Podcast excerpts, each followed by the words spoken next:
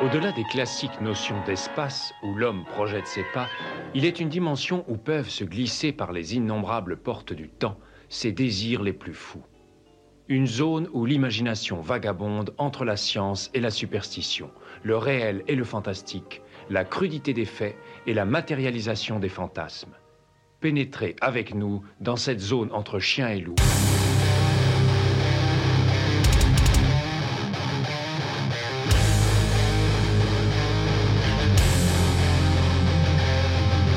N'éteignez pas votre radio. Ne cherchez pas à baisser le volume. Il est déjà trop tard. Septième dimension envahit les ondes et débarque en mode podcast.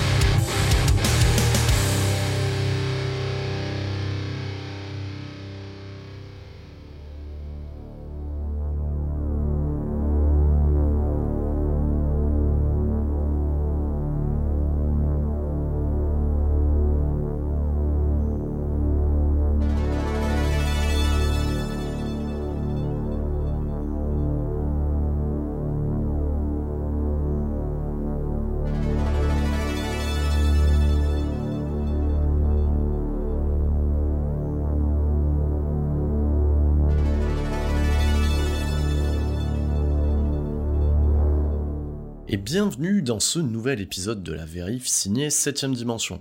Phrase, on commence à la connaître depuis le début, donc c'est l'épisode 22 et c'est la vérif du mois de février, donc et oui, je viens de temporaliser ça euh, février 2022. Ce que vous l'avez pu remarquer, ben, j'ai pris un petit peu des, vacances. Alors pas des vacances dans le sens où j'ai rien branlé, c'est que j'avais besoin aussi, à un moment donné, euh, j'ai pas mal produit euh, en fin d'année dernière, vous avez pu vous en rendre compte, hein, notamment un énorme pavé de 3h30 un peu plus de 3h30 euh, sur, sur la saga Matrix. Donc effectivement, euh, c'est bien de temps en temps aussi de prendre un peu large pour mieux revenir et avoir l'envie d'avoir envie. Toujours mettre un petit peu de, culture française là-dessus. Donc surtout là-dedans.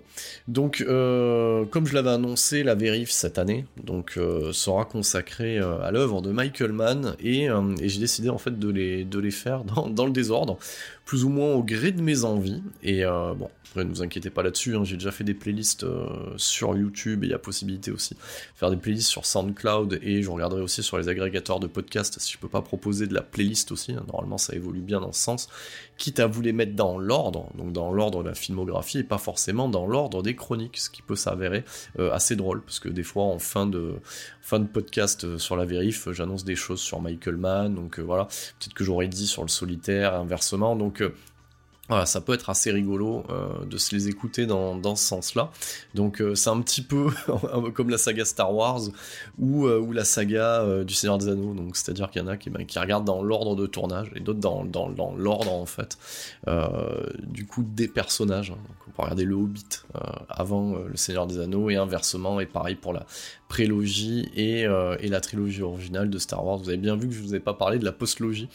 Donc, euh, donc voilà, donc tout ça nous amène, donc c'est très bien hein, d'avoir fait un point sur les sagas, tout ça nous amène euh, à Fortress Noire, donc euh, film ô combien maudit de Monsieur Michael Mann, et je peux le dire d'entrée de jeu, qui est peut-être sa seule fausse note dans, dans sa filmographie.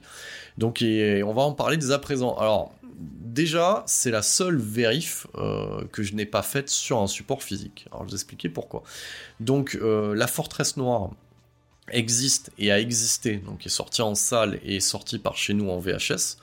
Donc, euh, hormis ce fou de Peterson, euh, peu de monde possède euh, le montage de 96 minutes sorti en salle en, France à l'époque en VHS aujourd'hui. Donc, ou si certains l'ont ou le possèdent, ça se négocie très très cher. du coup, sur les, on va dire sur les sur les plateformes dédiées, hein, style Le Bon Coin ou, ou autres forums. Donc, ça se négocie très cher. Et le seul moyen de, de visionner en 2022 la Forteresse Noire, c'est soit euh, de lâcher des roubles euh, à Prime Video euh, pour regarder une version SD qui est quasiment digne d'un VHS RIP pour la modique, la modique somme de, 4 euros, Voilà. Ce que je n'ai pas fait. Euh, je l'aurais eu fait. Euh, je l'aurais fait même. On va parler français. Je l'aurais fait si euh, s'il y avait une qualité HD et la seule qualité HD disponible, du moins en version française aujourd'hui, est, celle d'un repack disponible de manière illégale un petit peu partout sur sur les, les, sites Blogspot dédiés. Donc voilà. Donc là, j'ouvre aussi une brèche. Hein. Qu'est-ce qu'un repack? Un repack, c'est prendre l'image, par exemple, d'un Blu-ray américain, ou d'une version HD, et, euh, et d'y coller euh, par-dessus en fait le son de la VF d'origine, qui est, qui est, qui est repiqué d'une VHS. Alors, ce, ce truc-là n'est pas une nouveauté hein, pour, euh, pour les, les, les, gens de ma génération qui ont vu arriver le phénomène du peer-to-peer. Euh, à l'époque déjà, quand on, on, va dire, on crée un, un, DivX, hein, on va voyager dans le temps, hein, quand, on, quand, on, crée un, un fichier, un fichier numérique d'un film, un, point AVI pour les connaisseurs, on, le faisait avec des logiciels open source et, euh, euh, on appelait ça ripper. Donc soit on, rip, souvent des disques hein, dans les vidéoclubs pour en faire un fichier de 700 MO. Et euh, connexion internet évoluant et, système d'exploitation évoluant, vous avez vu, hein, ça devient très technique. peu à peu, on a ouvert un petit peu des portes en se disant, bah tiens, pourquoi on récupérerait pas un film en zone 1 et on, et on, on, va, on numériserait pas euh, le son de la VHS pour, pour faire soi-même sa propre, euh, sa propre sortie, euh, sa propre sortie DVD ou sa propre sortie, on va dire en, en fichier informatique, c'est un petit peu ça l'histoire du repack. Et, et beaucoup de, on va dire, beaucoup de gens font leur propre repack ou partagent les repacks existants sur, sur, des, sur des pages blogspot. Voilà, donc donc c'est c'est illégal et, euh, et, en même temps euh, c'est peut-être la, seule manière euh, de voir des films qui ne sont plus édités aujourd'hui voilà. Donc je sais qu'il y a eu un, petit tollé à l'époque de la sortie du, du Cabal de, de, Clive Barker notamment sa, sa, version longue qui a été faite par ESC et, et beaucoup de, de, cinéphiles hein, adeptes du repack ont pu reconnaître en fait Bon, moi je n'avais pas vu le repack d'origine. Cette version longue existait déjà en repack et certains ont pu reconnaître en fait le, mixage audio utilisé euh, par la personne qui avait fait le repack sans, euh, sans avoir été remercié ou en ayant eu euh, une rémunération. Bon, après ça c'est un vaste débat. Comment rémunérer un travail illégal, si vous voyez ce que je veux dire? Donc on est dans une zone de non-droit, donc en même temps la personne qui a fait le repack s'en prennent à, ESC, bon, c'est un peu l'hôpital qui se fout de la charité quelque part en fait au final, parce que tous les deux n'ont pas le droit de faire ça en fait. Voilà. Donc euh, mais bon, euh, on, n'accusera personne dans le sens où c'est des rumeurs. Donc moi j'ai pas pu, euh, j'ai pas pu vérifier ça. vous pouvez d'ailleurs en MP ou en, commentaire quand vous écouterez ce podcast me confirmer ça. De toute manière, je m'attaquerai hein, parce que j'ai envie de vous dire, il y, a plein de trucs que ça fait euh, que j'ai récupéré il y a 2-3 piges, euh, donc notamment euh, toutes les éditions OSC sur les fantasmes de Don Coscarelli, etc. Donc il y a plein de trucs que je suis à la bourre, hein, qui, va falloir que je traite un jour ou l'autre, donc Cabal passera au crible et, et j'aurai glané l'info d'ici là. Donc voilà, donc ça c'était le point sur le, sur le côté repack, donc moi je l'ai je l'ai regardé en repack, donc en 1080p Full HD, donc voilà, du 1920 par 1080, donc, euh, donc l'équivalent Blu-ray avec un, avec un son VHS euh, mono que euh, on va dire que mon écran a recentré en stéréo. Voilà. Donc là on est on est rentré dans les termes techniques. Donc donc voilà, j'ai envie de vous dire ça va bien que le film. Film maudit, désavoué par son réalisateur, désavoué par le studio, désavoué par la boîte de prod, personne n'a envie de mettre les doigts là-dedans pour éditer quoi que ce soit. Donc j'ai envie de vous dire, c'est peut-être peut-être le meilleur moyen de le regarder correctement. Donc pour ceux qui, euh, euh, se mettraient en quête du film, ben vous, cherchez des, euh, vous, tapez le mot repack et vous tomberez sur des blogspots qui relient le lien via, via des sites miroirs pour télécharger. un point MKV, je pense que vous n'avez jamais eu besoin de moi pour faire cela. Donc, donc voilà, ça sera peut-être la seule vérif, on va dire, non basée sur un support physique. Donc autant le noter. Voilà, donc autant le noter. Je fait un point aussi sur le, sur le phénomène du repack qui pourrait euh, être accroché à notre podcast Acheter des films, c'est bien. Donc, euh, donc voilà. Et, euh, et puis même, hein, je vous avoue que nous avons fait avec Peterson, pour notre plaisir personnel, nos propres repacks de films qui avaient été non édités. Donc ça c'est voilà travaillant tous deux euh, dans le milieu audiovisuel, autant vous dire qu'on est largement équipé euh, avec de quoi numériser, encoder. Donc euh, voilà, on s'est fait des petits plaisirs qu'on n'a pas partagé forcément, c'est pas bien ça, avec nos propres jaquettes DVD, Blu-ray, et on, a fait nos propres sorties. Voilà, donc de, films qui n'ont pas été édités. C'est pour ça que grâce à, on va dire grâce à Peterson, j'ai j'ai ma propre édition de Branded de Peter Jackson en équivalent Blu-ray. Voilà. Et ouais, et ben c'est comme ça. Voilà. Donc du coup, quand, aucun éditeur ne veut le faire, et ben on se le fait soi-même, euh, entre guillemets. Donc parenthèse euh, du repack refermé et euh, concentrons-nous sur le, la vérif du, jour, du soir. Hein. Je temporalise, hein. j'enregistre ça un soir. Je mets toujours un peu d'ASMR, hein. donc ça c'est l'autre podcast Chronique d'un Quadra qui empiète un petit peu sur septième dimension. Donc un peu d'ASMR, on va dire audio. Voilà, donc. Hmm. Voilà, un petit coup de vapote, toujours. Donc on se met bien, c'est le côté libre antenne un peu. D'ailleurs, j'en profite aussi, euh, pas pour faire ma, pub personnelle, c'est que je vais euh, faire cette année, je vais tenter euh, un projet qui va être un crossover des trois podcasts que j'anime donc c'est-à-dire euh, septième dimension pour le, pour le cinéma de genre, euh, chronique d'un quadra pour euh, tout ce qui est psycho, sociologie, relations hommes-femmes, et Metal Advisory pour la musique extrême. Et je vais chroniquer un film dans les trois podcasts, mais sur les trois spécificités de chacun des podcasts. Donc c'est-à-dire qu'un film sera, sera choisi et sera traité en trois fois une heure à peu près. Voilà, euh, donc euh, c'est un concept qui me semble intéressant et, qui permettra, euh, on va dire, de voir une œuvre sous différents angles. Voilà. Donc euh, dans septième dimension, le côté, euh, le côté cinématographique, dans Chronique d'un quadrat, le côté euh, psychosociologique de ce film-là, et, et, le côté bande originale musicale dans, dans Metal Advisory. Donc je réfléchis encore à l'œuvre qui pourrait s'y prêter. Si vous avez des idées d'ailleurs, n'hésitez pas à me les transmettre.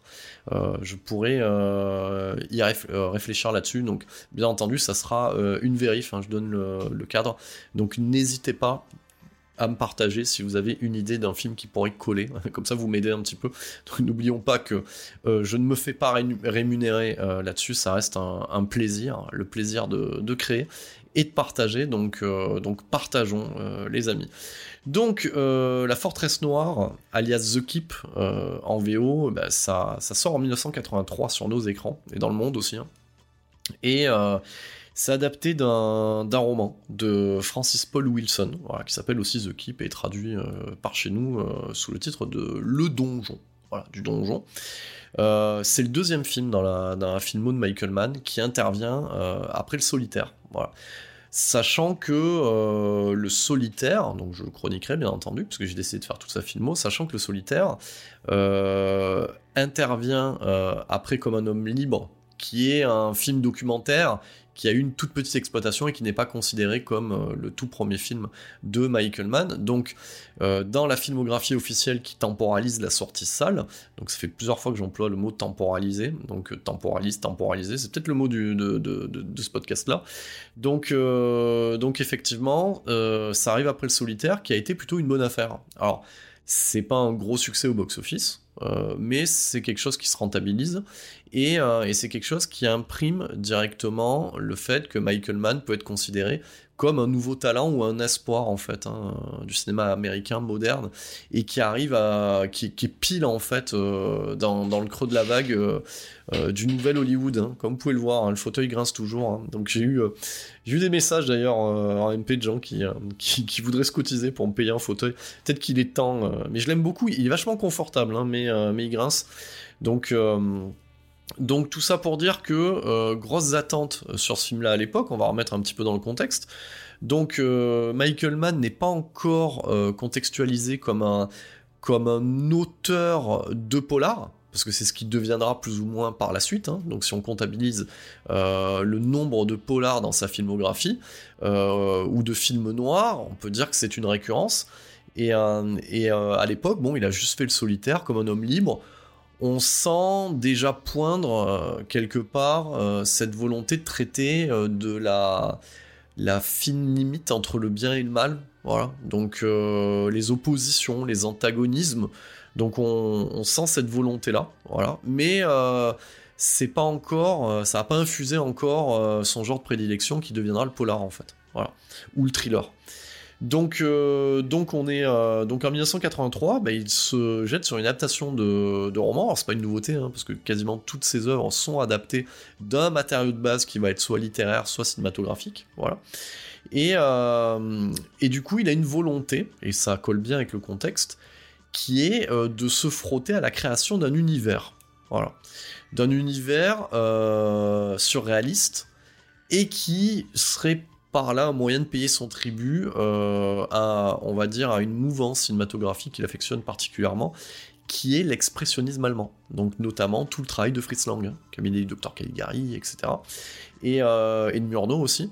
Donc euh, une volonté voilà, de, de, rendre justice à tout ce travail de, clair-obscur et, et d'emphase en fait hein, au niveau des formes, des décors et, euh, on, peut dire qu'en fait, il a avec lui euh, des atouts dans sa manche, hein, notamment le groupe Tangerine Dream, déjà à l'œuvre euh, sur, sur le solitaire qui rempile hein, pour la Forteresse Noire et des acteurs impliqués, et puis les moyens d'un studio, qui, est, qui est le studio Paramount, et, euh, et aussi euh, une volonté de, des studios, parce qu'il y a eu des succès en fait dans le genre, donc il y a une demande en fait de, de cinéma onirique euh, fantastique. Donc on est, on est en 83, donc au début des années 80, qu'est-ce qui a débarqué? Bah, L'année précédente, on a eu E.T., donc bon, on a eu le beat de John Carpenter sur The Thing, mais c'est pas encore quantifiable réellement dans le genre Roger, mais on veut vendre de, de la SF et du fantastique. On a eu aussi, parce verra que la forteresse noire traite du nazisme, aussi un mélange entre onirisme fantastique, nazi euh, avec les aventuriers de l'Arche perdue de Steven Spielberg, et tout ce que, je cite sont, euh, sont des affaires qui roulent au box-office. Donc, euh, et notamment la Paramount était déjà derrière le, premier Indiana Jones. Donc effectivement, tous les curseurs sont au vert. Et on est prêt à lui, à lui mettre un, budget confortable pour l'époque hein, de, 6 millions de dollars. Et 6 millions de dollars, si on quantifie aujourd'hui, c'est un moyen budget d'aujourd'hui, donc c'est pas dégueu, quoi. C'est pas dégueu pour l'époque. Euh, et, il a, on va dire, à ce moment-là, pas encore les pleins pouvoirs, mais il a une certaine carrure vis-à-vis des studios où il peut se permettre de signer euh, l'écriture de l'adaptation et la réalisation et de mettre un petit peu les mains à différents postes euh, au niveau de la conception de, cette adaptation du roman de Francis Paul Wilson. Alors Francis Paul Wilson qui, ne sera pas très heureux euh, du résultat euh, de ce qu'a pu faire Michael Mann à partir du matériau d'origine. Alors non pas, et ça on le verra, non pas pour euh, ce qu'on peut voir à l'écran pour, le côté charcuté par les studios tronqués etc non non c'est juste bah, le, traitement de l'antagoniste principal du film qui dans le bouquin est un vampire hein, parce que ça prend lieu dans les Carpates hein, est un vrai et dans le film de Michael Mann, c'est une entité antédiluvienne, donc le mal, une personnification du mal, et pas forcément, euh, basiquement, euh, un vampire. Voilà. Euh, donc, donc voilà. Donc Francis Paul Wilson, il est pas très content. Bon, en même temps, j'ai envie de vous dire, quand on entend, enfin, depuis tout temps, hein, je l'avais traité dans le, du coup, dans le, le Doctor Sleep, hein, dans, mon, podcast, euh, dans ma vérif de Doctor Sleep, euh, Stephen King euh, n'était pas très heureux du traitement réservé à son Shining par Stanley Kubrick. Voilà. Et ça me permet de raccrocher les wagons aussi sur le côté. Il y a une volonté aussi de Michael Mann.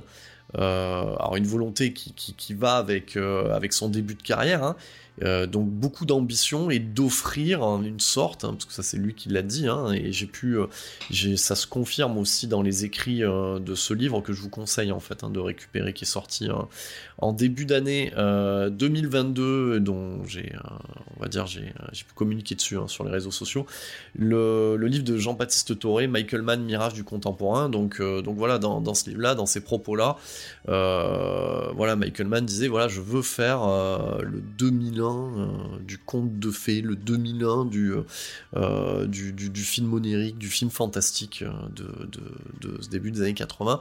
Donc voilà, de, grandes ambitions. Et déjà, ça part plutôt pas trop trop bien dès le départ, c'est-à-dire que Autant Michael Mann, on, le saura plus tard hein, dans sa filmographie, mais c'est un c'est un réalisateur du terrain, c'est un réalisateur sensitif, donc qui est dans la préparation en fait, hein, qui travaille beaucoup le background de ses personnages, beaucoup se renseigner et faire beaucoup de repérage. Euh, ça, ça marche dans, dans de la, on va dire, dans, dans, la captation du réel en fait. Sauf que là, et c'est pas pour rien aussi que ça sera son seul cas de figure dans sa filmographie, euh, là, on reconstruit quelque chose qui n'existe pas.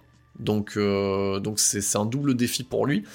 Et euh, il y a un manque de préparation euh, dès le départ, dans le sens où il commence le tournage sans avoir fini le scénario. Voilà. Donc ça, c'est jamais une bonne idée. Euh, je peux vous donner un exemple, on va dire récent, là, de ces 10, 10-15 dernières années, euh, le Babylon AD de Mathieu Kassovitz. Pareil, hein, c'est bizarre, hein, Mathieu Kassovitz est un réalisateur euh, terrain, est un réalisateur sensitif du réel, de la captation du réel, et il s'est cassé les dents euh, du coup sur Babylon AD parce qu'il a adapté sa méthode qui pouvait fonctionner jusqu'à présent hein, sur des chefs-d'œuvre comme La haine et ne peut pas fonctionner dans un film de SF qui doit être ultra préparé, ultra storyboardé. On n'improvise pas en fait un, film de un film de cette ampleur-là. Et euh, les exemples de réalisateurs à succès d'univers euh, gothique onérique comme Guillermo del Toro ne peuvent que vous le prouver aujourd'hui. Ça ne s'improvise pas, ça se prépare. Donc, euh, donc voilà, donc Michael Mann a cette fougue de la jeunesse qui lui fait prendre des décisions périlleuses, donc de se lancer dans, un film d'une telle ampleur, d'une telle ambition, sans avoir fini euh, les lignes de dialogue ou, même d'avoir le final, et de se dire, bah, on verra bien. Donc on verra bien aussi qui se répercute aussi du côté des effets visuels. Donc c'est-à-dire que euh, le film met en scène une, créature antédiluvienne, voilà, qui, s'appelle dans le film Molassar. Et, euh, et, elle est confiée au bon soin de, du responsable des, euh, effets spéciaux Wally Vivers, qui lui dit pareil, lui dit on t'inquiète pas Michael, on verra au moment, verra au moment, t'inquiète, je, serai en mesure de de, de, de, voilà, de donner forme à ce que tu as en tête. Et il sera tellement en mesure de donner forme de, de, ce que Michael a en, tête qui, meurt en fait pendant le tournage sans laisser euh, aucune note, aucun storyboard, rien du tout. Donc euh, autant vous dire que c'est un peu compliqué pour un film fantastique de, ne pas avoir de, de, de, design ou euh, de matériel visuel pour, pour symboliser une vision que Michael Mann n'a pas. Et donc voilà. Donc ça c'est aussi le deuxième bémol. Voilà. Donc euh, troisième bémol aussi, c'est ben on va tourner en extérieur, mais on va faire du dur. Donc c'est-à-dire que on va reconstruire un décor en extérieur et ce décor va être soumis ben, aux variables d'un tournage qui sont par exemple les intempéries. Donc, euh, a-t-on besoin de, citer d'autres œuvres comme ça, euh, qui ont décidé de, construire des décors en extérieur? Au hasard, le Peter Pan de Spielberg. Donc il y a du studio, il y a de l'extérieur. Je pense à Waterworld aussi, qui a été un gouffre euh, financier aussi. Donc euh, on, va continuer avec du euh, voilà, on va continuer avec l'îlot pirate aussi de René Harlin. Hein. Donc il y a, énormément de, voilà de choix comme ça qui se disent bah, tiens on verra, construire en extérieur. C'est pas pour rien que le, cinéma fantastique est un cinéma de studio. Je veux dire, on va, on revenir aux inspirations euh, première de, Michael Mann pour, euh, La Forteresse Noire, qui sont euh, l'œuvre de Fritz Lang, c'est du tournage studio. L'expressionnisme allemand est, est, basé sur une maîtrise complète en fait de l'éclairage et des décors, qui sont, euh, quand on dit maîtrise, la maîtrise se fait en studio. C'est ce qu'on fait en publicité aussi. C'est-à-dire qu'une publicité produit, euh, les trois quarts du temps se fait en studio, parce qu'on maîtrise l'éclairage, on maîtrise tous les impondérables en fait. Donc, euh, donc voilà, donc on a cette, on va dire, cette dichotomie au tournage de euh, on, prend un concept qui devrait se faire en studio qu'on met en extérieur et puis on se dit on verra bien. Et, euh, ben, ben, non. Euh, donc du coup et, et, c'est souvent et c'est souvent synonyme de drame hein, dans une carrière on pourrait comparer ce, ce bid et ce enfin d'ailleurs cette on va dire, cette meurtrissure de l'ego d'un réalisateur en début de carrière à ce qu'a pu euh, connaître John Carpenter avec The Thing. Bon, il avait un peu plus de films à son actif qu'avant de faire The Thing, mais c'est quand même un point de non-retour dans sa carrière. Donc Michael Mann, euh, on va dire qu'il se reprend par la suite. Euh, donc son, je l'avais dit dans, dans, hein, ma chronique d'Hacker, hein, qui était la dernière vérif du mois de janvier. heureusement, il les a pas cumulés d'affilée. Donc lui, il a eu que deux, gros bidons en fait, hein. donc, euh, euh, qui sont la Forteresse Noire et Hacker. Et Hacker arrive en, fin de carrière, on va dire, entre guillemets. Mais revenons-en à nos, moutons. Alors déjà, déjà donc bon, on a, pu euh, poser les bases de, ces différents problèmes. Donc déjà dans la préparation, dans tout ce qui est le côté pré-prod hein, du film, et le côté prod aussi, hein, construction des décors, etc. etc. Et c'est pour ça aussi, c'est quand même bien aussi des fois de temps en temps de prendre un peu de recul sur l'exploit, parce qu'on n'en parle pas souvent, on le dit pas forcément, mais euh, ce qu'a fait Peter Jackson avec euh, Le Seigneur des Anneaux, c'est un exploit. C'est un exploit.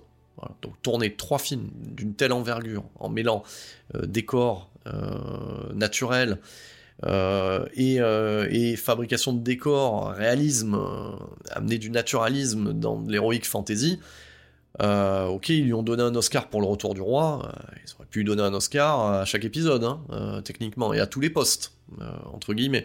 Donc il y a eu des Oscars techniques hein, sur les premiers, mais bon, voilà. C'est quand même un tour de force. Et même si le Hobbit est plus déprécié pour son côté CGI-esque, voilà, avec beaucoup plus de CGI, s'il y a beaucoup plus de CGI aussi, c'est parce que, bon, voilà, le Seigneur des Anneaux, c'est 10 ans de sa vie.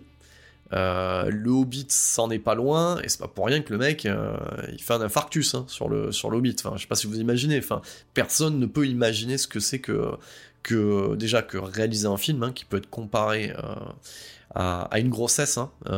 donc c'est quasiment 9 mois de gestation l'histoire. Et, imaginez-vous bien que là, on parle sur, sur le Seigneur des Anneaux de, de, quasiment un an de tournage et, tout ce que ça, induit en termes de prépa, tout ça, c'est dantesque, c'est monstrueux. Donc il faut, euh, on peut qualifier euh, cette œuvre d'hors du, du commun, et le réalisateur est quelqu'un d'hors du commun. Donc voilà, c'était bien aussi de remettre ça dans le contexte, de, voir aussi ceux qui se cassent la gueule sur un concept comme ça et ceux qui réussissent derrière. Donc, euh, donc voilà, c'est toujours. Alors après, bien entendu, Michael Mann se rattrapera avec euh, de la création de décors en extérieur avec le dernier des Mohicans. Donc ça, ça sera euh, la prochaine vérif. Hein. Déjà, je peux, je peux vous l'annoncer euh, là-dessus, qui me permettra de chroniquer aussi l'édition ESC hein, avec, avec la version longue. Pour l'instant, je me suis refait entre-temps la version que j'avais vue en salle.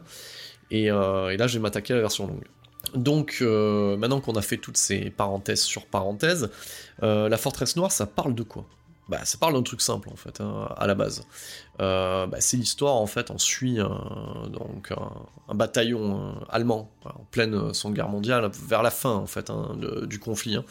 Donc on suit un bataillon allemand qui s'installe en fait dans une forteresse, voilà, dans une forteresse au, pied des Carpates, donc au pied d'un village, d'un village roumain.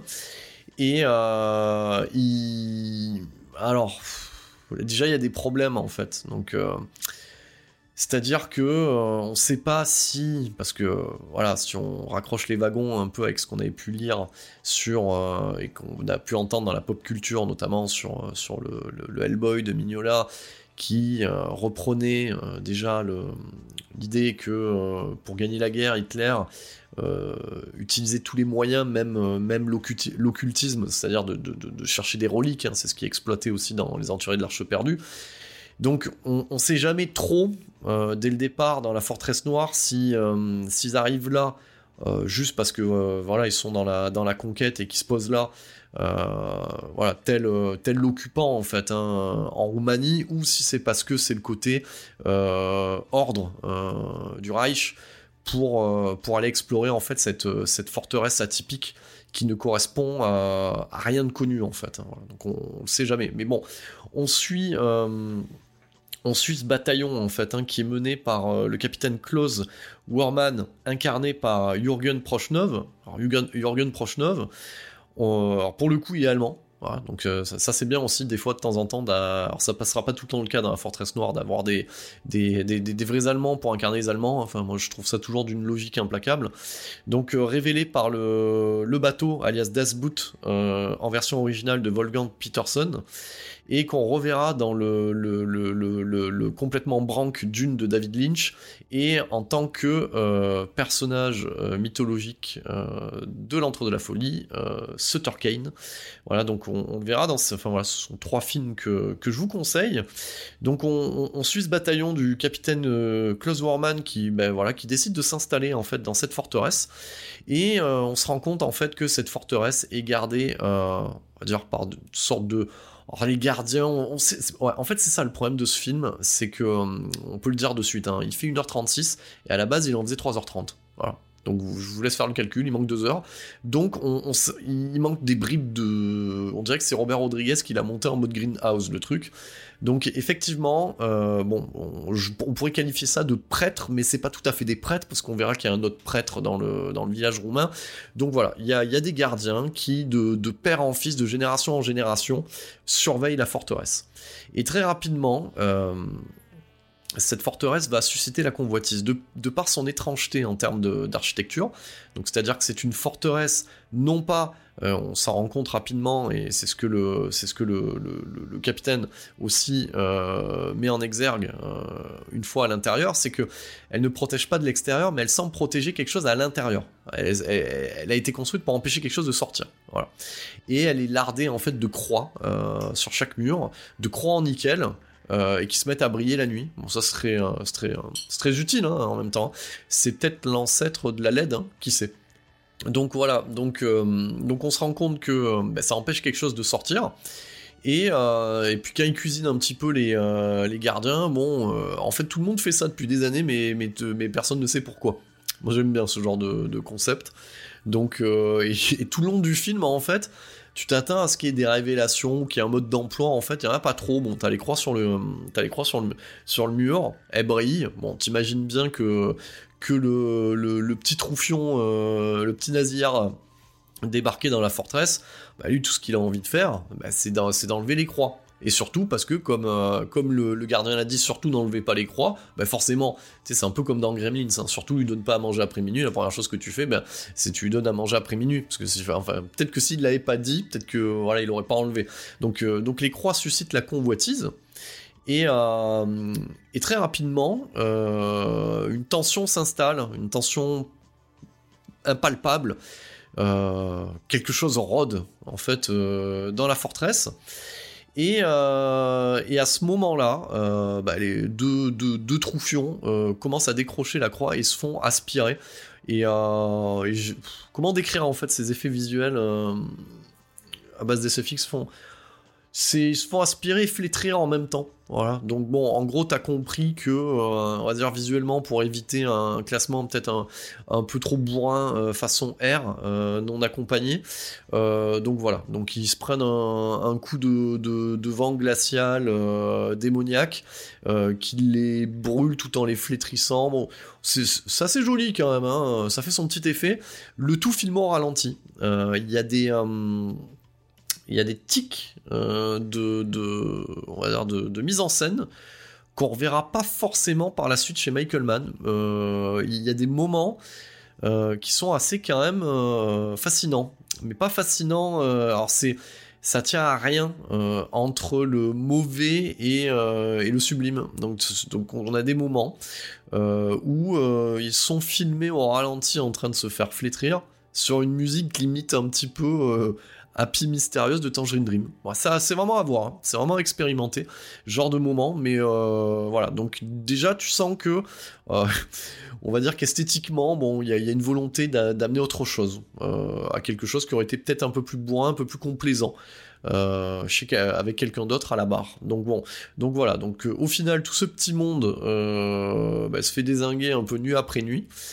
Euh, ce qui rend finalement euh, les gens euh, peu à peu un peu plus fous à l'intérieur. Hein, c'est un euphémisme, hein, on parle quand même de soldats SS. Hein. qui sont un peu plus tard rejoints par, par le Major Kempfer, voilà, incarné par ce bon, cette bonne vieille trône de Gabriel Byrne, qui était jeune à l'époque, donc qui n'avait pas encore fait Usual Suspect et, pas encore joué le diable dans la fin des temps de Peter Yams, avec Arnold Schwarzenegger, qui dans ce film-là, pour te montrer qu'il touche le fond, mélange des restes de pizza et, et de l'alcool dans un shaker. Voilà. Donc je vous conseille la fin des temps pour ça. Parce que le, Z côtoie le, le, moyen. Donc, euh, film intéressant. Euh, peut-être l'un des derniers films euh, intéressants de la fin de carrière de Schwarzenegger avant qu'il soit gouverneur, si vous voyez ce que je veux dire. Donc, donc voilà, donc Gabriel Byrne rejoint en fait Jorgen Prochnov et on, retrouve cette dualité en fait présente dans, dans le cinéma de Michael Mann. Donc en fait, euh, Jürgen Prochnov, euh, son rôle, ben, en fait, c'est un, un Allemand, mais qui est pas forcément un nazi, si vous voyez ce que je veux dire. Qui est plutôt contraint de faire ce qu'il doit faire. Alors que euh, Gabriel Byrne, ben, c'est un Allemand très content d'être nazi, si vous voyez ce que je veux dire. Donc il y a vraiment deux, c'est vraiment les faces d'une même pièce. et donc il y a un affrontement plus ou moins idéologique de celui qui fait la guerre parce qu'il il fait la guerre parce que voilà c'est son honneur son pays et l'autre qui fait la guerre parce qu'il y prend du plaisir en fait hein, voilà. Donc on, de là à dire mais en même temps c'est une réalité que le vrai méchant du film c'est le personnage du major Kempfer il n'y a qu'un pas que nous pouvons franchir allègrement. Euh, donc donc voilà. Donc on a tous ces gens là qui sont dans le village euh, je vous passe euh, des petites exécutions menées manu militari euh, avec complaisance par Gabriel Byrne, hein, qui n'est jamais le dernier. En même temps, qu'est-ce qu'on attend d'un méchant nazi? Bah, C'est qu'il exécute des, des, gentils villageois. Enfin, c'est limite un peu la base et, et, et au final c'est un peu le cliché qu'on voit un petit peu dans tous ces films sur la Seconde Guerre mondiale. Donc, donc voilà. Donc tout ça pour dire que au fur et à mesure, les deux s'affrontent et deviennent peu à peu euh, de plus en plus fous, et on a de moins en moins en fait d'Allemands dans la forteresse. Donc ce sur quoi euh, on décide en fait de mener l'enquête sur cette forteresse. Et, euh, le, le, du coin conseille en fait les services du, du professeur Kusa, qui sera incarné de manière grandiloquente par Ian McKellen en démarrage de carrière, hein, qu'on n'a pas encore vu dans Richard III, sûrement pas encore en Gandalf dans Lord of the Ring, et, euh, sûrement pas non plus en Némésis du professeur Xavier alias Magneto dans, euh, dans les X-Men. Et c'est là qu'on se rend compte, même s'il a un maquillage pour le vieillir, parce qu'il est atteint d'une maladie orpheline qui, euh, qui le vieillit précocement, on se rend compte déjà que Ian McKellen est un peu comme Morgan Freeman, c'est-à-dire qu'il a été éternellement vieux. C'est bien de le constater, parce que même quand, il est rajeuni dans le film, il est quand même vieux. Et, euh, euh, et, ce surjeu, il est insupportable dans le film, ça je vous le dis. Alors la VF en rajoute des couches, enfin moi il m'a insupporté. Euh, dans ce film-là, il m'a rappelé le McKellen de Gods and Monsters qui en fait des caisses. Donc est insupportable, on dirait Patrick Stewart dans Life Force. Voilà, c'est à peu près le délire. Et en même temps, j'ai envie de vous dire, je crois que les deux sont à plus ou moins dans une chaise roulante dans, ce film-là. Est-ce qu'il y a un lien de cause à effet Je ne sais pas. Et en termes de temporalité, on est, à deux ans d'écart. Donc euh, j'ai envie de vous dire, est-ce que l'un a vu l'autre? Euh, Pourquoi pas? Donc, euh, voilà, donc on, va chercher Ian McKellen dans un camp de, dans le camp de parce que bah, euh, époque un peu compliquée euh, pour la population juive, bah, on l'extermine. Donc forcément, euh, si on cherche le professeur de confession juive, bah, il est forcément à Dachau. Donc, on va le chercher. Et lui et sa fille, c'est la condition un petit peu du contrat pour venir aider les Allemands. Alors on comprendra, ça a été conservé dans le montage que en fait, le, le, Curton n'en sait rien s'il peut les aider, mais ça permettait de sauver son ami des camps de la mort. Donc euh, sa fille, qui s'appelle Eva, est incarnée par euh, Alberta Watson, qui ne fera rien euh, de, forcément de très intéressant par la suite. Moi, je regardais de la série B, de la série Z très rapidement, des apparitions dans, du NYPD Blue, dans du New York, Police Judiciaire. Bon, rien de notable, hormis ce, ce rôle-là au cinéma. À noter dans le côté un petit peu peut-être bien et mal christique. personnage féminin, le seul, s'appelle Eva, Eve, voilà, donc ça, bon, j'imagine que c'est plus ou moins voulu. Euh, et, donc du coup tout ce petit monde euh, se retrouve dans, la, dans cette forteresse, donc euh, à, discutailler, à s'énerver aussi, et à constater que, que la, population nazie bah, diminue au fur et à mesure. Hein. Donc Gabriel Byrne très rapidement, bah, lui croyant en fait hein, qu'il y a de qui a, je, vous imagine la, phrase, hein, donc donc cette diablerie, voilà.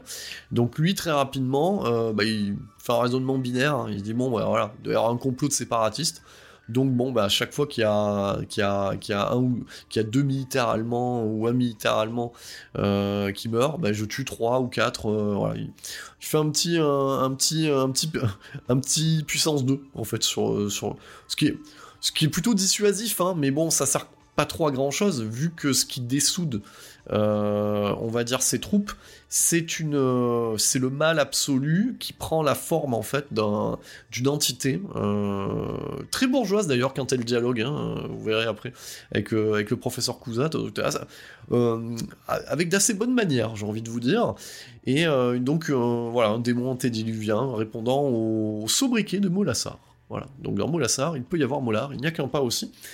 Euh, et, donc du coup, je vous fais le résumé, pas forcément dans l'ordre. En même temps, le film est tellement monté euh, à la serpe que euh, c'est pas grave. Hein. Donc je pense que je mets un peu plus de rythme que ce qui que ce qu'il y en a réellement. ce qui est le comble hein, pour un film qui faisait à la base 3h30, qui en fait plus qu'une heure et demie et qui est, mou par, par instant.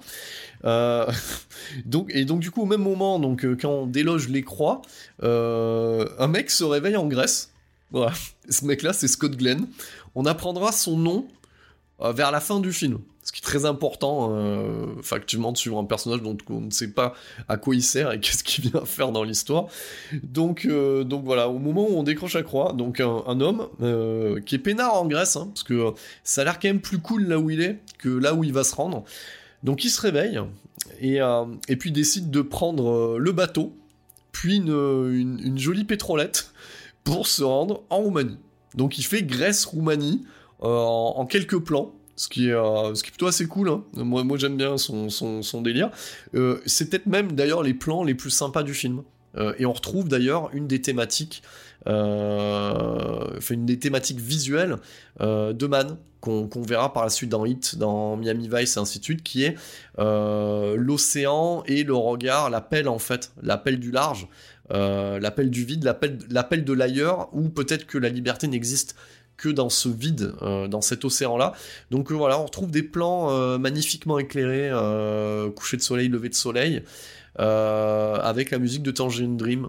Peut-être, peut-être que réside en ces plans le projet initial nous ne pourrons pas contempler, puisque nous contemplons euh, une version euh, abîmée, tronquée, euh, violée par les producteurs, n'ayons pas peur des mots, hein, parce que c'est à peu près le cas de ce film, hein, qui fait qu'on ne, ne, peut pas l'apprécier tel qu'il devrait être. On apprécie un résultat abîmé. Voilà, une moitié de film tiers de film.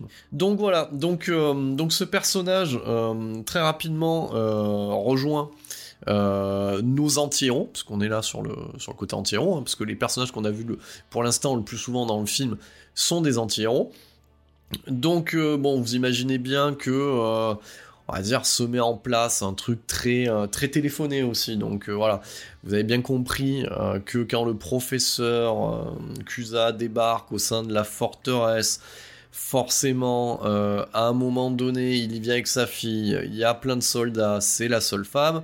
Donc, film des années 80, tout ça, euh, ça tient à rien que ça débouche sur un viol, hein, voilà, ou une relation non consentie. Et, euh, et c'est ce qui, d'ailleurs, c'est ce qui se passe presque jusqu'à l'intervention en fait de Molassar, qui, euh, qui lui en est à, son premier stade hein, de transformation.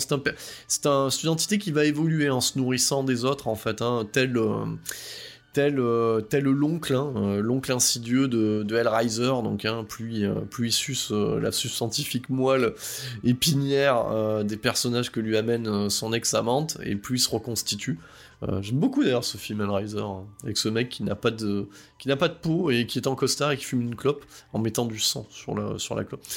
Il y, a, un côté fou dans ce truc-là. Pareil, hein. j'ai la Riser aussi hein, à traiter un jour, un jour de pluie euh, entre guillemets. Donc voilà, donc Moulassar euh, sauve, sauve le, personnage et le spectateur de, quelque chose qui était attendu. Euh, et, et, du coup, ça lui permet de passer un, contrat, euh, bah, tel le, le, Faust, hein, euh, voilà, de, le, le, le, Faust de la mythologie de ce qu'on a pu voir aussi dans l'expressionnisme allemand, il passe un contrat avec le professeur Cousa, donc c'est-à-dire que lui rend il lui rend sa fille, euh, il lui promet euh, de la jeunesse à lui, enfin c'est alors pas la jeunesse, mais plutôt euh, de lui enlever son mal, qui le ronge en fait, hein, en échange d'un talisman enfoui dans la, dans la forteresse qui empêcherait Molassar de sortir. Donc s'il lui, voilà, lui rend, euh, s'il lui trouve le talisman et qu'il le détruit ou qu'il le cache, je crois qu'il le cache. oui, je crois qu'il lui demande de le cacher ailleurs, en gros. Euh, ben voilà, il, lui promet aussi de s'occuper en fait euh, du troisième Reich en entier. Voilà, typiquement. C'est pas rien. Hein, je veux dire, c'est pas. Je veux dire, si on se met à la, à la place du, du professeur Cousin, enfin, c'est un c'est un contrat honnête, hein. C'est pas. Bon, après, effectivement, bon, quand t'as deux, deux, dessous du jote et que tu vois à qui tu t'adresses, c'est-à-dire à, ce stade-là, ce sont deux yeux, un cerveau dans, un nuage d'éclairs SFX typé années 80, euh, produit sur une première version After Effects. Il y a des. Oui, il y a un moment où tu te dis, bon, peut-être qu'il faudrait me laisser euh, l'opportunité de réfléchir à cette proposition et je te répondrai peut-être euh, dans, dans, jamais en fait. Voilà. Bon, bon très rapidement, euh, Yann McKellen se dit que ben il est peut-être temps de dire oui, et comme ça, ça lui permettra euh, de surjouer encore plus que ce qui, ce qui surjouait déjà dès le départ. Pendant ce temps, ben, ben le, personnage de Scott Glenn, hein, qui s'appelle, on découvrira qu'il s'appelle Glaken, on comprend en fait que c'est le bien. Voilà, donc et qu'il est là, en fait, espèce de gardien, espèce de une espèce de d'assistant personnel intelligent qui se réveillerait quand le mal se réveille en fait. Hein, voilà, une espèce d'antivirus. Donc, euh, donc lui, il arrive avec sa petite pétrolette comme ça, et de temps en temps, un petit peu, quand il y a des contrôles aux frontières, il fait des gros yeux un peu. Et lui, ses gros yeux, bah, c'est des, des gros yeux blancs, qui envoient des, euh, des, des, des, lasers, type années 80. Bon, c'est peut-être ça le côté 2000 ans, en fait, hein, Odyssée de l'espace. Bon, c'est quand même alors, je remets dans le contexte hein, quand même. Euh, bon, il y, a quand même, des trucs qui étaient mieux faits euh, dans les années 80. C'est pour ça que je me, permets de, dire que les effets visuels sont quand même à chier. Hein. Euh, donc ça, c'est une, réalité. Donc il fait de temps en temps les, gros yeux à la, frontière. Et gros yeux blancs, hein. donc du coup forcément les gros yeux blancs ça pique, et puis ça tue aussi, donc du coup ça lui permet de, passer à frontière. Et ce qui est bon, Pauvre. D'ailleurs, ce qui, est fou, c'est que c'est dans ce montage sabré, d'après ce que j'ai pu en lire, d'après ce que j'ai pu creuser, c'est son personnage qui a le plus ramassé dans le montage parce qu'on comprend rien en fait. C'est juste que le mec, bon, voilà, on suppose des choses. Il a deux lignes de dialogue, mais moi, ce que j'aime bien dans cette version tronquée, c'est que le mec, il part de la Grèce, voilà, prend un bateau, tac, il arrive euh, dans les Carpates, il prend une pétrolette, il franchit les Carpates, de temps en temps, il fait les gros yeux, il arrive à l'hôtel du coin. Donc hôtel, hein, je vous donne en mille, hein, hôtel euh, qui est juste à côté de la forteresse. Hein. Donc euh, voilà. Donc j'ai envie de te dire que la population se limitant à une vingtaine de, pelés, qui en plus chaque jour sont exterminés par le nazi du coin, euh, je pense que tout le monde, tout le monde à, 20 mètres à la ronde sait qu'il est arrivé. Mais bon, après ça devient une surprise. Donc voilà, il arrive. Et, très rapidement, en fait, eh ben, il se pécho, il se pécho la fille du professeur Cousin. Comme ça, mais en 2-2 le mec, il lui fait euh, les, gros yeux, mais pas blancs, et puis se la pécho comme il faut, en fait. Voilà. Ce qui donne lieu déjà aux prémices de ce qu'on pourra voir dans, euh, on va dire, euh, le coup de foudre, dans ce que peut montrer Michael Mann dans des films, on va dire, beaucoup plus glorieux par la suite hein, que son hit Miami Vice, Dernier des Mohicans. Donc il montre ce, cette attirance, ce coup de foudre. Mais là, comme le film est tronqué, bah, t'as juste l'impression que le mec, tu sais, genre il il a allumé Tinder, et il a vu que en géologue, il y avait une seule nana, il s'est dit bon allez, comme je dois les zigouiller Molassar, j'ai à peu près un créneau d'une à deux heures, j'ai me pécho euh, la petite meuf du coin. C'est ce qu'il fait. Voilà. C'est euh, et puis elle, euh, je crois qu'il la regarde en fait. Et en plus c'est hyper bourrin dans le sens où c'est c'est genre il arrive à l'hôtel, il a pas de chambre. Elle, elle a une chambre en fait. Elle a, été, elle a pu négocier quand même euh, avec les nazillons euh, de pas dormir dans la forteresse parce que c'est inconfortable. Ils ont quand même des bonnes manières, hein, quand même, euh, soit dit en passant. Donc, euh, donc voilà, c'est peut-être pour se repentir de, du fait que le bataillon ait voulu la violer quand même. bon, voilà. Donc et, donc le Glaken, il arrive dans sa piole à elle, puis genre il lui fait en fait 6 ma chambre en fait, un peu comme Pascal le grand frère en fait. Voilà, tu sais, Pascal le grand frère, il débarque dans la, dans la piole du gosse, il dit, tu vois, ici, maintenant, c'est chez moi. Voilà. Toi, tu dors ailleurs. Mais, mais lui, il fait ça, en fait. Donc, il fait Pascal le grand frère, elle est contente, il la pécho, et puis elle est amoureuse pour la vie. C'est... Euh... Alors là, en termes de storyline débilos, euh... voilà. Puis il lui sort un truc un peu vaseux, euh... qui, j'imagine que... Pour une Instagrammeuse d'aujourd'hui, la ferait rêver, où il lui dit en fait, voilà, je, j'ai vécu des millénaires, je crois une, saloperie comme ça, j'ai vécu des millénaires et, je voulais euh, tester pour une fois ce que c'était qu'être humain. Voilà. Puis, ah, il emballe avec ça, quoi. En même temps, t'as envie de lui dire, oh, euh, Glaken, euh, si tu veux tester ce que c'est qu'être humain, bah, je sais pas, déjà, trouve-toi un job, paye des impôts, ou je sais pas, bois un, bois un coup au bar. Enfin, tu vois, il y a plein de choses pour ce. Donc, bon, lui, il résume ça à ça. En même temps, j'ai envie de vous dire, est-ce que c'est pas un peu ce que fait Jeff Bridges euh, dans le Starman de Carpenter. Donc c'est-à-dire c'est une entité extraterrestre qui prend la forme, qui prend la forme euh, du mari défunt d'une meuf pour la pécho. Et puis il finit par dire ah mais j'ai enfin compris ce que c'était qu'être humain. De là à dire parce qu'on est aussi en 85 ou 4, je sais plus de mémoire. De là à dire que dans ces 5 années à venir, euh, les, ré les, réalisateurs avaient un peu l'esprit mal placé, notamment sur comment, euh, amener euh, un acte charnel avec la raison la plus naze. Il n'y a qu'un pas à dire, qu'un pas à franchir. Est-ce qu'on peut le franchir? Je crois que oui quand même. Hein. Donc je viens de faire un parallèle avec Starman et Glaken dans la forteresse noire. En même temps, eux aussi envoient des rayons hein, avec les yeux, hein. donc il y a un lien de cause à effet. Donc, euh, donc bien entendu, euh, tout ce petit monde euh, se prend plus ou moins la tête et les storylines seront résolues. À noter, pareil, un des personnages qui est passé à la trappe hein, dans, le montage qu'on a pu avoir, qui est le, le, curton du coin, qui, qui devient fou hors champ. Alors il devient fou hors champ. Donc c'est-à-dire que au début il était cool, il voulait aider le héros.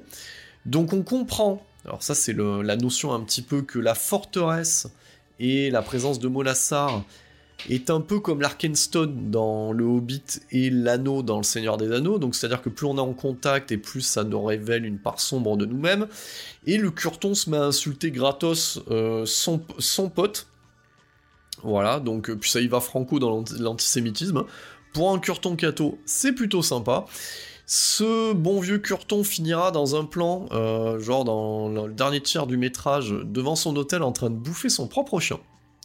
Sous les yeux horrifiés d'Eva. Et même Curton qu'on reverra dans le final, complètement, euh, complètement remis euh, du fait d'avoir bouffé son chien. Donc ça, c'est à noter. Donc vous avez compris que moi, comme je suis un cinéphile déviant, je note toutes les conneries comme ça en arrière-plan. Donc, euh, donc voilà, donc ça c'est génial. Euh, donc voilà, vous avez bien compris que les storylines de base sont que Yann McKellen se rendra compte en fait que Molazar, mais en fait il est plus méchant que les nazis, voilà. Donc, euh, et quand euh, Molassar lui demandera euh, d'exécuter, on va dire, sa fille, parce qu'elle l'empêche, bah, du coup, de lui donner le fameux talisman qui ressemble à une croix, mais à une croix façon, façon Power Rangers. Donc une croix en plastique avec un point lumineux. Voilà. C'est quand même pas terrible, terrible tout ça, quand même. C'est quand même pas terrible tout ça. Et, euh, et d'ailleurs, Molassar, qui sera à son stade final de transformation, qui ressemblera à un, un. Comment on pourrait définir ça? Euh, Un mec bodybuildé, catcheur mexicain, euh, bleu sombre, euh, en collant. Ouais, je pense. Il est avec des yeux rouges. Voilà. Donc un catcheur mexicain bodybuildé euh, dans un costume avec des yeux rouges. Voilà. Donc ça, ça, pourrait être. Euh, ça aurait pu être dans le. je vais me moquer un petit peu de, du premier X-Men. Hein. Il aurait pu faire partie, euh, voilà, de, on va dire, de, de certains concept art pour le premier X-Men, hein, qui sait. Hein. Donc oui, euh, à ce stade-là, donc du coup, bah, Molassar, bah, il, est plus ou moins en pleine possession de ses moyens, hein, il n'y a qu'un pas. Donc Ian McKellen se, rend compte de la fourberie, voilà. Donc il meurt de manière très Z et bah, toujours égal à lui-même, hein. donc c'est-à-dire en surjouant et en devenant vieux, voilà. Donc bah oui, forcément le pacte est rompu. Euh, Jorgen, euh, Prochnov, hein, le capitaine Klaus Warman, euh, dans une joute verbale sur le bien et le mal face à, son opposé, donc le, très méchant SS Major Kempfer, bah, se fera buter par le Major en fait, voilà, donc directement. Euh, même Major qui ira voir euh, du coup Molassar et qui chialera comme une gonzesse devant, euh, bah, le caractère effroyable de l'entité. il meurt comme une merde. Et tout ça nous amène au fait que Glaken se, voilà, se positionnera face à Molassar et on comprend que voilà, c'est le yin et le yang qui font partie. Alors ça, c'est aussi si on creuse un petit peu apparemment dans on va dire dans la volonté initiale de Michael Mann, c'était de faire comprendre que euh, Molassar et Glaken ne font qu'un, et que c'est une entité qui s'est scindée en deux, la part sombre, la part lumineuse. Bon, voilà. donc Glaken euh, est muni d'un bâton, voilà. Bâton fort utile, euh, voilà, c'est une relique, hein. bâton fort utile parce que ce bâton permet de visser euh, le talisman croix euh, Power Rangers dessus, qui, projette, du coup, du, ça devient une sorte de lance. Euh, une sorte de lance, ouais, c'est à peu près ça, une sorte de lance un peu, un peu plastoc, un peu, un peu bling bling, qui lui permettra d'aspirer Molassar, et tout ça nous amènera à ce que les deux s'aspirent dans, au sein de la forteresse. C'est à peu près ça le délire. Sous les yeux euh, tristounés de d'Eva, voilà, qui, bah, qui du coup euh, euh, était folle amoureuse, mais ne, ne, ne, reverra pas le fruit le fruit de son amour. Donc donc voilà, donc tout ça est est fort maladroit, par moments mollasson, laborieux et, et coupé à la serpe quoi. Donc alors j'ai pu évoquer en début de podcast les, euh, problématiques de ce film-là, euh, qui ont été bah, celles d'une mauvaise pré-prod, d'une mauvaise prod. Donc, euh, qu'est-ce qu'on peut rajouter à l'actif de ce film qui a été problématique? Bah, Le fait de, reconstruire le village. Hein, donc, et de faire des allers-retours incessants entre les décors extérieurs et l'intérieur de la forteresse, qui n'est pas au même endroit, les intempéries, donc des acteurs du coup lessivés, un Michael Mann qui comme, il ne maîtrise pas euh, forcément le tournage comme il le devrait, est de plus en plus exigeant euh, avec son équipe, hein, ça c'est témoignage. Donc voilà, c'est pas un bon souvenir la Forteresse Noire pour personne. Hein. Euh, donc c'est un très mauvais souvenir. Et j'ai envie de vous dire, c'est il y a un chat noir quelque part. Donc voilà, c'est un film maudit, que ça soit sur le tournage et même à l'accueil. Euh, à noter que euh, voilà le, concept final de Molassar, on le doit à Enki Bilal, hein, voilà, donc euh, Cocorico, hein, qui a été appelé à la rescousse à l'époque pour, pour faire quelques croquis et, et qu'on puisse s'en sortir. vu qu'il y a des retards, a des intempéries, on reconstruit mille fois le décor, etc. Ben, il n'y a pas de rallonge pour les effets visuels. Donc ceci explique cela aussi, hein, quelque part. Donc on n'a pas la vision initiale, on n'a pas le 2001 que, souhaitait Michael Mann. Et, euh, euh, et, et, les producteurs, quand ils voient le montage de, de, de, 3h30, ils se disent Mon Dieu, qu'est-ce qu'on va faire avec ce truc-là. Donc, euh, et comme, Michael Mann, bah, c'est son deuxième film, bah, il n'a pas, voilà, Hollywood, hein, il faut aligner les succès et euh, pour pouvoir obtenir en fait le sacro-saint Final Cut, donc il n'y a pas le Final Cut, donc, euh, donc il, a, il, a, il, a, rien à dire en fait. Hein. Donc euh, il, il, peut, il peut juste observer en fait les ciseaux opérer le travail de sap dans son montage initial pour exploiter ça très rapidement en catimini. On sort ça très rapidement, montage 1h36, et personne comprend rien au film en fait. Personne comprend rien à ce film. Voilà, donc donc voilà, donc euh, alors déjà moi moi j'ai pu le voir en VHS à l'époque, mais à l'époque c'est quoi? C'est euh, milieu des années 90. parce que on kiffait les autres films et que c'était une légende. Hein. Donc ça c'est d'ailleurs il faudra que Peterson peut-être commentera en MP s'il écoute s'il tombe sur ce podcast. Si c'était pas le, mec qu'on payait celui qu'on appelait le vieux détective pour nous envoyer des VHS introuvables s'il avait pas eu comme ça la forteresse noire je pense que c'est ça. Ou si on l'avait dupliqué dans un vidéoclub. Je ne sais plus mais en tout cas on l'a vu au musée des 90 et genre entre entre quelques packs de bière bon, on était plus fasciné par le, fait de voir ce film maudit que par le film en lui-même. Donc, euh, moi, je crois que c'est la deuxième fois que je le vois de ma vie. C'est pour vous dire que c'était pas quelque chose qui me, qui m'a hanté hein, de revoir La Forteresse Noire. Je pense que si demain euh, un éditeur, je sais que il y, a, y, a, on va dire outre-Atlantique, on se penche dessus, hein, mais euh, les droits sont perdus, les bobines sont Enfin, c'est un bordel, la Forteresse Noire. C'est un bordel, et, euh, Michael Mann n'a pas envie euh, d'y replonger les mains dedans, ou ne serait-ce qu'un orteil. Donc, donc voilà, donc je sais que si un éditeur réussissait à mettre la main, ou s'il y avait un travail de fait, je le récupérerais, ça c'est sûr. Hein. parce que je serais curieux de voir ce montage-là, s'il y a moyen de faire un montage. Euh, aujourd'hui, tout est possible, hein, je veux dire, le Snyder Cut, euh, le Cabal Cut, enfin, tout, est possible aujourd'hui, donc euh, pourquoi pas la Forteresse Noire hein. Donc, avec mes yeux un peu plus matures aujourd'hui, en l'ayant regardé attentivement, on reconnaît. Je trouve que là, voilà, il s'est tiré une balle dans le pied. ce décor enclavé du village, etc., ne permet pas de je trouve que c'est très très très euh, très très euh, longue focale et euh, c'est très enclavé même dans sa mise en scène c'est alors oui il y a des ralentis mais ça porte pas. Les seuls moments qui fonctionnent sont les moments les moments en graisse des moments éparses par-ci par-là. Mais mais y a on reconnaît pas la, la maestria et de voilà de, de Man dans ce film on, dirait un, man petit bras, un man qui a. Ça, me fait mal au cœur hein, de dire ça, mais en même temps, bon, voilà, personne n'est parfait. Donc euh, voilà, moi je, je trouve le film intéressant pour son histoire, mais pas pour ce qu'il raconte en fait. Voilà.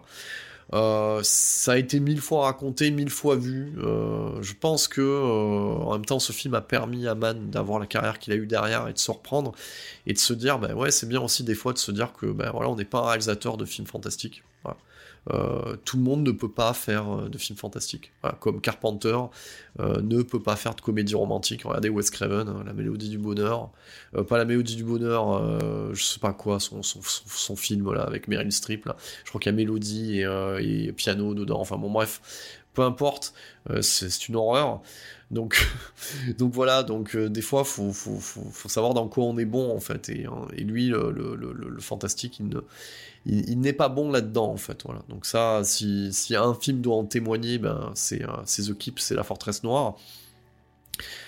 Quel est l'héritage de ce film? Parce qu'il y a un héritage hein, quand même, mine de rien. Euh, je, ne crois pas que ça soit anodin, je pense. Del Toro l'a vu, hein. donc ça c'est une certitude. Del Toro l'a vu parce qu'il y a, y, y a, beaucoup de choses euh, qui font penser à son Hellboy, hein, qui n'est pas forcément euh, présent dans, dans, dans, la BD de Mignola, donc je, pense que Del Toro apprécie beaucoup la Forteresse Noire. Donc, donc voilà, il y a, du lien à cause à effet, donc je pense aussi... Euh, que, euh, que le, réalisateur du premier Captain America, donc euh, Joe Johnston, hein, voilà, qui a toujours été fasciné hein, par cette ère, hein, du coup, 39-45, qu'on retrouve dans Rocketeer aussi. et qui était, on va dire, un fidèle assistant aussi de, de, Steven Spielberg sur, les, sur Indiana Jones. Donc, Pareil, hein, euh, le premier Captain America aussi doit beaucoup à la Forteresse Noire d'ailleurs, bah, l'introduction, hein, ce côté d'aller chercher en fait hein, le Tesseract, comme par hasard, dans, dans, cette église gardée par un gardien. Donc il y a, y, a, y a quand même un héritage, voilà, chez certains réals, chez certains connaisseurs. Euh, aujourd'hui, euh, voilà, donc euh, c'est un film, voilà que moi je vous conseille de, voilà, j'ai quand même, là je suis en train de voir le rec, hein, ça fait quand même une heure que je blablate. je pensais pas tenir autant, aussi longtemps sur ce film-là, dans le sens où je pensais avoir pas grand-chose à dire, parce que c'est pas le, film qui me transporte le plus. Mais, mais, effectivement, il est intéressant à voir pour comprendre la suite de la filmographie de, de Michael Mann ça reste un, film mineur et, euh, euh, qui n'est pas à la hauteur en fait hein, des prémices de sa, de sa filmographie, du reste de sa filmographie. Donc je voulais annoncer euh, en, en, début de podcast, euh, du coup le prochain prochaine vérif sera dédié au dernier des Mohicans. Et, euh, et, je verrai quand est-ce que je fais ce, crossover entre les podcasts et, quand est-ce que je m'attaque aussi au John Wick, hein, parce que c'est bien beau de l'annoncer, euh... Eddie, c'est bien beau de l'annoncer, je me parle à moi-même, hein, mais c'est bien aussi de le faire. Donc, euh, donc voilà, c'était la 22e vérif, c'est celle du mois de février, et on n'oublie pas ici à 7ème dimension, notre créneau à nous, ça a pas changé, c'est le cinéma de genre bordel. Merci pour votre écoute.